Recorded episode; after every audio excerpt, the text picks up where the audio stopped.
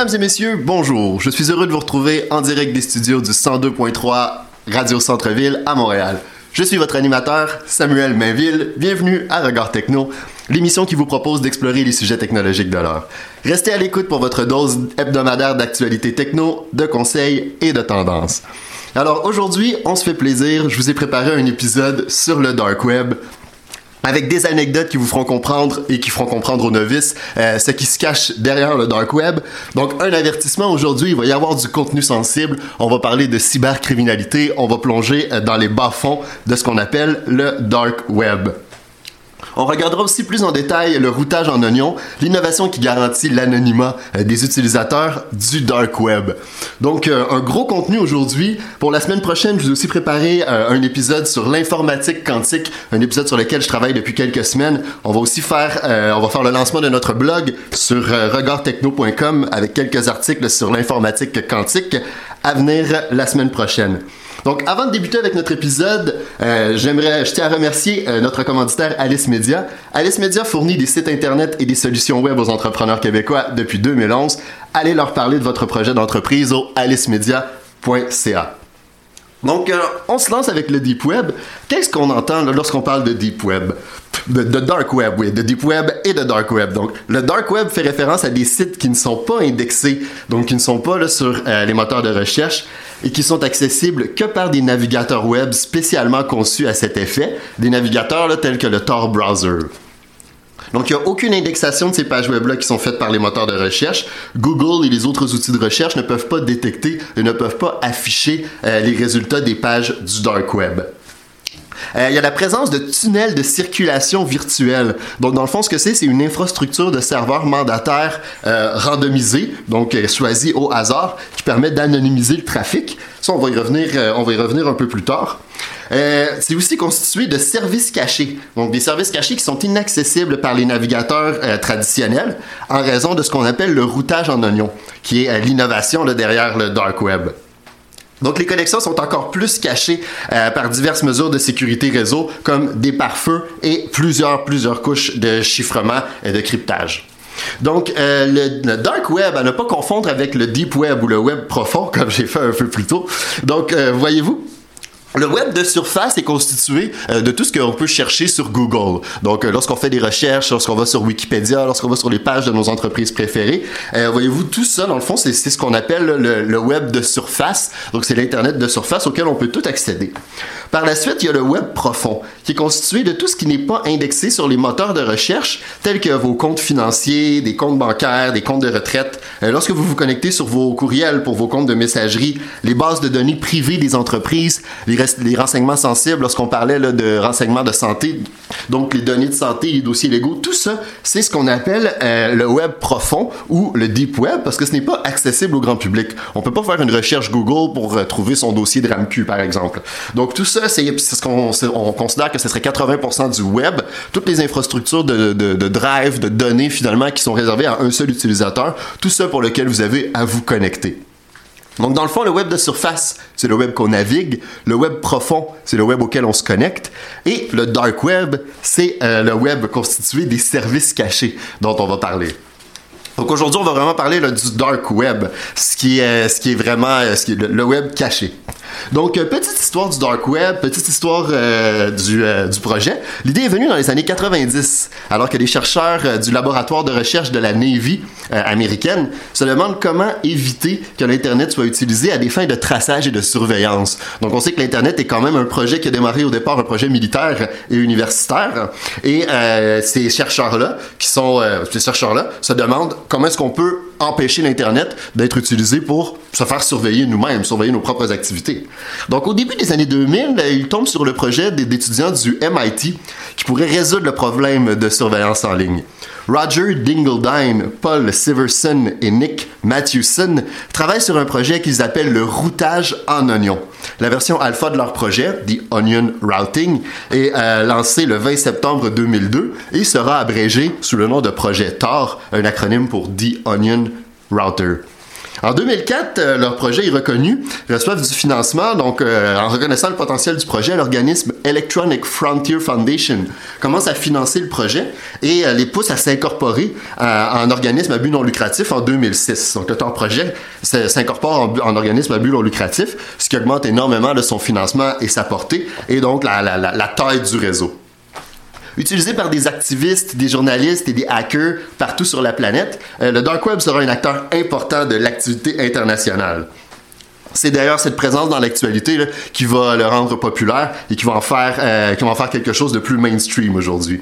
Donc lors du printemps arabe de 2011, on se souvient, euh, le dark web permet de contourner les blocages gouvernementaux de certains sites de médias sociaux et de coordonner les efforts des protestataires. Donc ça gagne énormément de popularité dans cette partie du monde-là euh, à partir de 2011. En 2013, Edward Snowden réveille les opérations de surveillance de masse de la NSA, ce qui fait exploser la popularité du dark web. En effet, je me souviens même moi, en apprenant euh, les révélations de Edward Snowden, on revoit tout un peu nos habitudes en ligne. On se demande tous, euh, un peu comme les chercheurs de la Navy des années 90, comment est-ce qu'on peut éviter que l'Internet soit utilisé pour nous tracer et nous surveiller. Donc le dark web à ce moment-là devient vraiment une option euh, intéressante. Conscient des opérations de surveillance en ligne, le monsieur et madame tout le monde se tournent alors vers le dark web qui gagne un attrait beaucoup plus mainstream, comme je le disais. En plus d'être utilisé par des whistleblowers pour euh, dénoncer des dérives gouvernementales et par des activistes pour contourner la censure, le Dark Web a aussi un côté plus sombre, d'où son surnom de Dark Web. C'est d'ailleurs la partie de l'émission euh, plus sombre où nous discuterons ensemble de cybercriminalité, de tueurs à gages et d'autres sujets sensibles. Alors euh, je veux faire un avertissement aux auditeurs qui pourraient être plus sensibles. Alors les forces de l'ordre et plusieurs journalistes nous préviennent que le dark web ce serait le terrain de jeu de cybercriminels qui font le commerce de drogue, d'armes et de services criminels, comme plusieurs se commandent une chemise sur Amazon. Des sites comme Silk Road sont entrés dans l'imaginaire collectif en, offrant une sélection de drogues sur un site à l'interface qui ressemble à celle d'eBay. Mais Ross Ulbricht, le fondateur de Silk Road, euh, s'est fait avoir sur le dark web, voyez-vous. C'est un endroit rempli d'arnaques dans un monde anonyme où les transactions se font en Bitcoin, plusieurs mettent en ligne une offre de service criminel qui n'est en réalité que de la frime, une excuse pour séparer les autres criminels de leur Bitcoin. Donc, euh, laissez-moi vous parler d'un John Smith. Pour bien comprendre le genre de personne qui utilise euh, les services, euh, ces services-là en ligne et qui utilise le dark web à des fins de cybercriminalité, je vais vous parler de quelqu'un, une petite histoire intéressante. John Smith, c'est son vrai nom d'ailleurs. C'était un jeune Américain de 17 ans qui aimait deux choses, la marijuana et l'argent. Les documents de cours mentionnent qu'à 17 ans, il avait déjà abandonné l'école, il collectionnait les petits boulots en Californie et les petits méfaits aussi. Il rêve de joindre le corps des Marines, mais il passe le plus clair de son temps à discuter avec ses amis de moyens de faire de l'argent rapidement, légalement ou non. Les amis avec qui il se tenait avaient tous entendu parler du dark web. Ils avaient tous l'ami d'un ami qui avait utilisé le dark web pour une raison ou une autre. John était intrigué, mais il n'était pas très familier avec les ordinateurs. Il est tout de même arrivé euh, à rechercher des trucs du genre tueur à gage dark web sur Google. Il découvre ainsi plusieurs blogs et des artistes et des articles qui ont confirmé que bien que la plupart des sites de meurtre contre rémunération étaient des escroqueries, il y en avait bien quelques-uns qui étaient réels. Et un en particulier qui sortait du lot, Bessa Mafia. Il poursuit ses recherches sur Cora, un site de questions-réponses réputé sur le web de surface. Il trouve des réponses euh, écrites, non une par un professeur universitaire qui lui confirme que Bessa Mafia, c'est un véritable site de meurtre contre rémunération sur le dark web. Pour, pour John, ça confirme que Bessa Mafia est bien réel. Alors, euh, une nouvelle motivation, il télécharge le furteur du Tor Project et il entre l'adresse du service caché Bessa Mafia. Quelques articles sur le web de surface lui ont facilement permis de trouver l'URL qui se termine par .onion au lieu de se terminer par .com. Et c'est comme ça qu'il sait que c'est un service caché du dark web. Il tombe sur une page qui lui apprend que Bessa Mafia est un dark market qui battent des gens, mettent le feu à des voitures et vont même jusqu'à tuer contre rémunération. Il y avait des photos euh, des hits que les gens avaient effectués et même des témoignages de clients satisfaits. La foire aux questions expliquait comment un hitman potentiel pouvait s'inscrire au service et commencer à gagner beaucoup d'argent. John choisit donc de s'inscrire, il utilise le nom THC John comme nom d'utilisateur et il note soigneusement toutes les exigences à appliquer. Les documents de cours nous montrent sa première annonce que je vous lis. Alors, euh, John écrit sur le site de Bessa Mafia ceci. Il écrit qu'il offre ses services euh, sur la côte ouest des États-Unis pour tabasser, fracturer, tuer à main nue et même poignarder. Il ajoute euh, Je peux utiliser des armes à feu avec des compétences militaires. Il dit même qu'il a un chien d'attaque et qu'il pourrait qu'il pourrait fournir des services d'attaque de chien. Il termine en disant J'offre mes services parce que je suis fauché et que je cherche de l'argent rapidement. J'ai une formation militaire. Beaucoup de ce qu'il écrivait était exagéré. Son pitbull n'était pas vraiment entraîné pour l'attaque, il n'avait pas de formation militaire, mais il se disait qu'il compléterait sa formation lorsqu'il entrerait dans les Marines. Après tout, il avait vu assez de films, il avait joué assez de jeux sur son PlayStation pour être capable de jouer le jeu quelque temps. Le formulaire de candidature suggérait qu'il nomme son prix pour différents emplois, alors voici sa liste ou son menu si vous le voulez attaque de chien pour 800 dollars américains, fracture pour 1500, passage à tabac pour 750, incendie criminel pour 1200, des meurtres pour 6000 à 7500 dollars dépendant de la méthode. John examine son travail. Il était très très motivé. Il avait jamais été aussi motivé pour postuler pour ce qu'il considérait être un emploi. Il était sur une lancée. Il termine, euh, il rajoute même un petit quelque chose à son annonce. Euh, je pense que j'ai tout couvert, mais n'hésitez pas à me demander plus euh, à me contacter pour plus d'informations. Donc, il reste très professionnel. John est déterminé, il appuie sur envoyer. Il n'a pas eu à attendre longtemps. Plus tard dans la soirée, il y avait déjà une réponse de l'administrateur de Bessa Mafia qui lui dit Je vais aller droit au but. Nous pouvons vous envoyer une commande de test et si vous la faites, vous serez payé pour. Par la suite, nous vous donnerons plus de commandes. Votre première commande sera mettre le feu à une voiture. Est-ce que ça vous va? Alors, euh, John répond avec empressement euh, Oui, je vais m'exécuter, mais y a-t-il une certaine voiture que vous y alliez à l'esprit? N'importe quelle voiture L'administrateur le rassure et lui dit que c'est juste un test, donc n'importe quelle voiture ferait l'affaire. Tout ce qu'il a besoin, c'est de fournir une preuve de son travail. L'administrateur ajoute Tu auras besoin d'enregistrer l'ensemble du processus sur vidéo à l'aide d'un téléphone intelligent et tu auras besoin d'écrire une dédicace personnalisée sur une feuille de papier. John était extatique. C'était de l'argent facile, c'était bien dans sa zone de confort. Après avoir imprimé la dédicace sur son imprimante, il sort de chez lui aux petites heures du matin. John va voler et une petite berline blanche dans un lot à Woodland Hill, dans San Francisco, juste au nord de LA. John a soigneusement percé un trou dans le dessous du réservoir d'essence, puis, en s'enregistrant à l'aide de sa tablette, il met le feu au véhicule. Comme, suggéré par l'administrateur de Bessa Mafia, John sera ensuite dans un café euh, avec Wi-Fi pour télécharger la vidéo sur un site de partage de, fichiers très populaire, Vimeo. Il va même pas sur le, dark web pour partager ses fichiers. John savait que la qualité de sa vidéo était nulle, mais il espérait que ce serait assez pour joindre l'organisation. Il reçoit un message. Nous vous paierons 200 dollars américains pour la commande test, car c'est plus simple que de brûler une voiture spécifiée à une adresse donnée. Nous commencerons à vous donner des commandes de clients et nous vous paierons selon les prix que vous avez spécifiés dans votre message précédent. Le lendemain, Bessa Mafia a envoyé à John son premier vrai client, 750 dollars pour battre un homme de 44 ans en Georgie. John est en passe de devenir un vrai tueur à gages.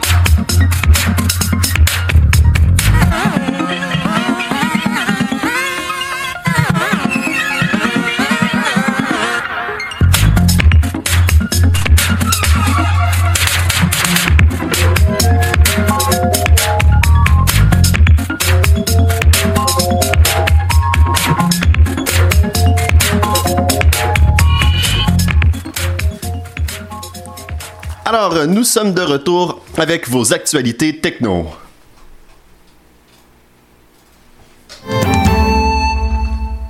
Alors, bienvenue, bienvenue, vous êtes de retour à Regard Techno. C'est maintenant l'heure de vos actualités techno. Le géant de l'informatique Microsoft a annoncé euh, la semaine dernière l'acquisition d'une autre société américaine, Nuance Communication, spécialisée dans l'intelligence artificielle et la télémédecine, pour un montant de 19,7 milliards de dollars. Donc on se souvient, on parlait de l'intelligence artificielle dans notre épisode sur les enjeux éthiques en intelligence artificielle. on voyait que c'était un domaine dans lequel plusieurs entreprises se faisaient, euh, se faisaient la guerre et essayaient d'avoir le monopole ou du moins d'avoir la grosse part du gâteau. Donc Microsoft qui fait une acquisition, l'acquisition dans le domaine de nuance communication. Euh, Microsoft a fixé le prix de la transaction à 56 dollars et aussitôt que la transaction a été annoncée, euh, le titre de nuance en bourse s'envolait pour atteindre justement ces 56 dollars, ce qui constituait une prime de 23% sur le cours de l'action lorsque Microsoft a fait son annonce. Donc on a quand même euh, bien évalué la valeur de l'entreprise. On continue une nouvelle dans le, dans le domaine dans le monde des cryptocurrencies. Euh, après avoir atteint 64 000 dollars américains euh, le 14 avril, le Bitcoin a maintenant perdu 20% dans les deux dernières semaines pour atteindre 50 000 dollars euh, américains aujourd'hui. Donc il y aurait plusieurs il y aurait plusieurs raisons. Tout le monde spécule finalement sur les raisons qui causent cette correction, mais plusieurs analystes s'entendent pour dire qu'après la montée spectaculaire du Bitcoin dans les quelques dans les derniers mois, c'est une correction qui était nécessaire pour ne pas créer une bulle spéculative. Évidemment, toute cette volatilité-là, c'est aussi bon pour ce qu'on appelle les penny tokens, qui sont des cryptocurrencies moins connues, euh, qui valent moins de 1 dollar ou qui valent quelques sous, ou même quelquefois moins d'un sou. Donc, euh, ces cryptocurrencies-là, lorsqu'il y a beaucoup de volatilité comme ça, ils peuvent doubler ou même tripler de valeur, ce qui en fait des investissements qui peuvent être payants, mais qui sont aussi très risqués. Euh, bon, je vous prépare d'ailleurs un épisode là, sur les penny tokens dans les semaines à venir. On continue maintenant avec la nouvelle que je trouve la plus excitante cette semaine. Un macaque parvient à jouer à ping-pong ou au jeu Pong grâce à un implant cérébral de l'entreprise Neuralink. Donc Neuralink, c'est le petit euh, pet project de Elon Musk, qui est aussi fondateur de Tesla et de SpaceX, euh, qui vise à contrôler les ordinateurs ou des machines avec notre pensée. Donc euh, grâce à des petits... oui, grâce à des... Grâce à notre pensée. Donc, et Neuralink a finalement euh, dévoilé cette semaine un macaque qui est, capable de se servir euh, d'un jeu vidéo et de jouer à Pong sans manette, uniquement avec une puce cérébrale qu'il s'est fait implanter. Donc, le nom du singe qui est Pager, qui arrive maintenant à jouer à des jeux vidéo sans manette, c'est quand même assez excitant. Euh, on continue. Android, dans sa prochaine mise à jour, veut que vous arrêtiez de texter en marchant. La prochaine mise à jour de Android aura une fonction qui s'appelle Heads Up qui incitera les propriétaires des appareils Android à lever les yeux en marchant. C'est simple, si vous marchez et vous utilisez votre appareil, vous recevez un rappel de vous concentrer sur ce qui vous entoure. Donc, euh, en espérant que ce soit une option qu'on puisse aussi euh, qu'on puisse aussi fermer. Maintenant, euh, une nouvelle qui nous vient de Grande-Bretagne.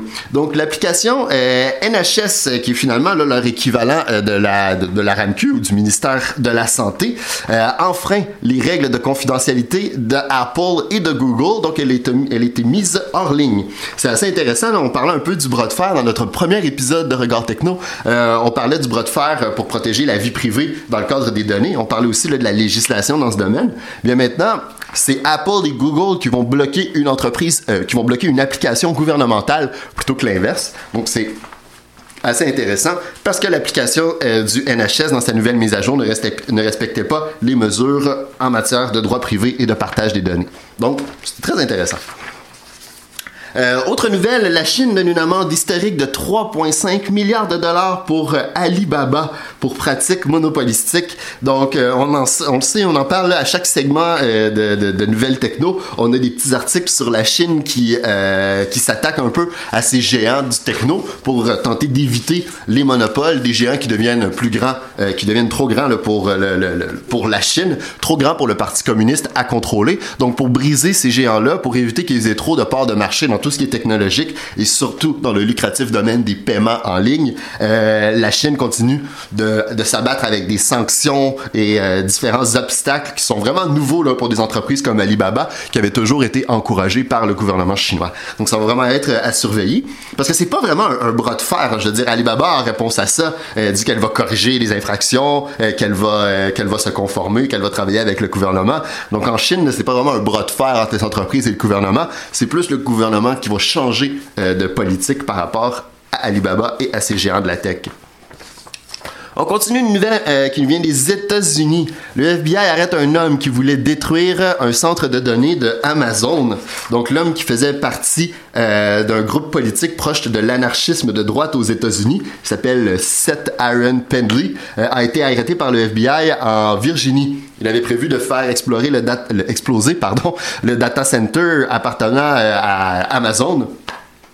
Donc, euh, ouais, c'est un nouveau type de terrorisme. Beaucoup de gens là, qui voient les, données comme un problème et qui veulent s'y attaquer euh, physiquement. Euh, donc, euh, évidemment, c'est les données sont vraiment un problème, la violence n'est jamais une solution. Donc, euh, c'est une nouvelle qui est intéressante pour nous montrer à quel point euh, les données et euh, l'utilisation qui en est faite est vraiment quelque chose qui fait peur aux gens, autant que le nucléaire a fait peur aux gens là, il, y a, quelques décennies. Le terrorisme faisait peur aux gens il y a deux décennies, maintenant c'est vraiment les données et leur utilisation. Mais c'est triste de voir que des gens en, en reviennent à la violence, en raison à la violence, pour essayer de régler ces problèmes-là. Euh, finalement, la valorisation du créateur de Fortnite, Epic Games, grimpe à 29 milliards de dollars. Donc, euh, Epic Games que le vent dans les voiles. Et ça, malgré euh, le bras de fer virtuel qu'il a en ce moment avec Apple. On sait que ces applications ne sont plus disponibles sur Apple depuis maintenant quelques mois, tant que la, tant que leur, tant que leur bras de fer judiciaire ne sera pas terminé. pour vous le résumer un peu, Epic Games a demandé à, Apple, poursuivi Apple pour pratique monopolistique. Il a dit qu'il cessait de lui donner 30% de tout ce qui était vendu sur la plateforme de Apple et Apple qui tient à cette plateforme-là mordicus. Donc s'ils perdent ce procès-là, eh, ça pourrait être le début de la fin pour Apple et ses profits énormes qui fait 30% de toutes les euh, de toutes les ventes qui est fait sur sa plateforme. Alors, euh, on va prendre une courte pause et au retour, notre segment en profondeur.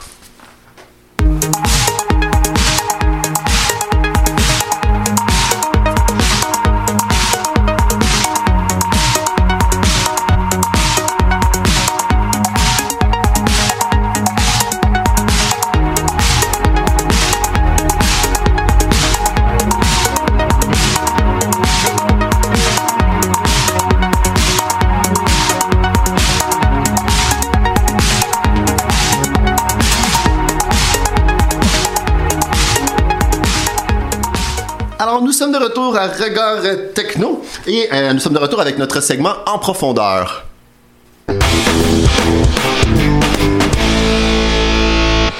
Alors, notre segment en profondeur où on plonge plus en détail dans le cœur d'un sujet que nous avons abordé plus tôt. Aujourd'hui, j'ai choisi le sujet complexe du routage en oignon. Alors, euh, restez avec moi, je vais vous expliquer un petit peu comment est-ce qu'on euh, peut rester anonyme sur le dark web et la technologie derrière ça. Donc, le routage en oignon, euh, lorsque vous l'utilisez, votre connexion saute d'un serveur à l'autre. C'est un peu le principe de base. Donc, les serveurs relais qui sont utilisés sont choisis au hasard, alors que le dernier serveur du circuit est le serveur que vous voulez contacter et qui traitera votre demande. Euh, la page web qui vous est renvoyée utilise alors le même réseau de nœuds, mais inversement, pour vous renvoyer l'information. Étant donné que ce processus enveloppe votre message sous des couches de cryptage qui doivent être décollées à chaque saut de réseau, euh, tout comme un oignon, on appelle, euh, c'est pour ça qu'on l'appelle le routage en oignon. Pour augmenter la confidentialité des échanges, euh, le message que vous envoyez et les réponses que vous recevez sont cryptés avec des clés de cryptage différentes. Vous, vous avez accès à toutes les clés, mais les serveurs relais n'ont accès qu'aux clés spécifiques pour le cryptage de ce serveur en particulier. Ce genre de réseau fait un appel à un concept qu'on appelle la cryptographie hybride. Si vous comptez visiter le dark web, vous devez connaître les limites de l'anonymat que le projet Tor vous offre. Premièrement, le réseau Tor garantit l'anonymat de la connexion entre votre ordinateur et le serveur que vous utilisez, mais il est possible d'obtenir votre location avec des euh, votre localisation pardon, avec des langages de programmation dynamiques qui s'exécutent à l'intérieur de votre navigateur. Des langages de programmation dynamique, c'est par exemple le JavaScript.